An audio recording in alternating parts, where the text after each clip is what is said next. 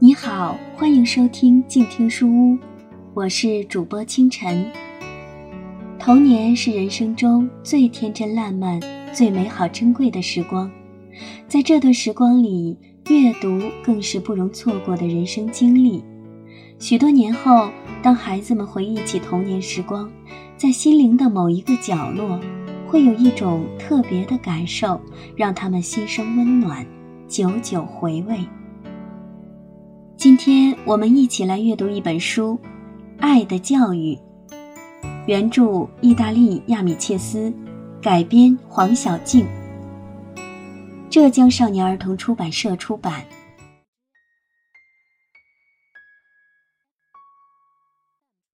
开学了，十月十七日，今天是开学的第一天，妈妈送我去上学时。我心里一万个不情愿，因为我还惦记着刚刚过去的快乐假期，在乡下玩耍的那三个月，真是令人难以忘怀。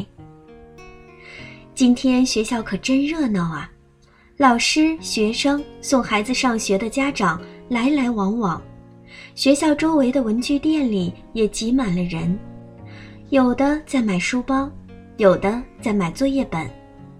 忽然。我感觉有人拍了一下我的肩膀，回头一看，原来是三年级时教我的老师。他说：“安理科，从这个学期开始，我们就要分开了。”虽然我早就知道这件事，但老师这么一说，我心里更不是滋味了。尽管只隔了一个假期，但老师、同学似乎都有了点变化。我们的校长头发好像更白了，同学们看上去长高了，也变得更结实了。刚入校的一年级小学生状况百出，有的像倔强的小毛驴，父母硬拽着，用了很大的力气才把他们拉进教室，但很快他们又离开座位，跟在父母的后面跑了出来。有的看到父母离去，就拼命的大声哭了起来。那些跑出来的学生又被父母拖回教室，那些哭了的学生，父母听着不忍心，就返回教室哄他们。面对这样混乱的场面，老师们也显得不知所措。我弟弟今年刚成为一名一年级的小学生，他的表情也跟其他那些新生差不多。他的班主任是一位年轻的女老师，名叫德尔卡迪。上午十点的时候，学校终于恢复了良好的秩序，学生们都安静地待在各自的教室里。我虽然坐在教室里，但总是走神，老是想起暑假里生活过的乡间山林和原野。我们四年级的教室里共有五十五名学生。其中大约有十五六个是三年级和我同班的老同学，包括那个总是得一等奖的德罗西。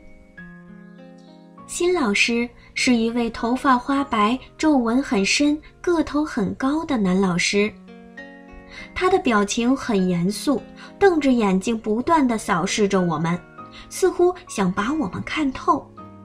这个学年有九个月呢。第一天就感觉这么漫长，以后的日子怎么熬呀？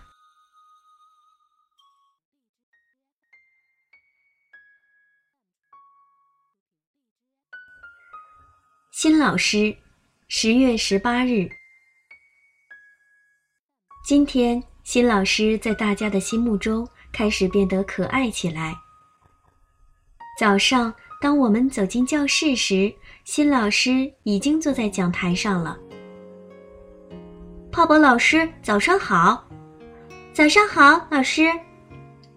不少学生经过我们教室门口时，都热情地跟新老师打招呼。这些学生是新老师去年教过的，由此我判断，新老师一定是一位很受欢迎的老师。老师对我们这些新同学既有耐心又有爱心。在我们做听写作业时，他在课桌旁慢慢走着，认真的挨个看，这时，他发现一个同学脸上长满红疱疹，就马上停止报单词，用双手托起同学的脑袋，又摸摸他的额头，看看他有没有发烧。这时，一个淘气的同学从座位上站了起来，在老师背后做鬼脸。老师突然转过身去，这个同学吓得赶紧坐下，低着头等着被老师处罚。可是出乎意料的是，老师只用手摸了一下他的脑袋，说：“以后不要这样了。”竟连一句责备的话都没有。听醒完后，老师回到讲台上，默默地注视着我们，然后用他那浑厚的声音说：“孩子们，从现在起，我们将共度这一个学年。”我们要珍惜在一起的美好时光。我希望同学们好好学习，遵守纪律。我没有家，自从我妈妈去年去世后，我就再也没有别的亲人了。现在，这个班级就是我的家，你们从此都是我的亲人。我会像对待自己的孩子一样对待你们。我爱你们，也希望你们同样能爱我。希望我们班能像一个大家庭一样，大家互相关心、互相爱护。我知道你们心里已经这样认同了，也已经在心里保证不会做任何有损我们这个大家庭的事情。对此我很欣慰，也很感激。放学的时候到了，同学们收拾东西的时候没有喧哗。离开教室的时候安静有序，刚才做鬼脸的那个调皮鬼走到老师跟前，惭愧地说：“老师，刚才非常对不起，请您原谅我吧。”老师在同学的额头上吻了一下，说：“我原谅你了，快回家吧，我的孩子。”今天的书就读到这里。我是主播清晨，感谢收听本期节目，下期再见。读书是我们了解世界的方法，也是我们每天最好的娱乐。每读一本书都是一次修行。静听书屋，陪你在每一段向往阅读的路上。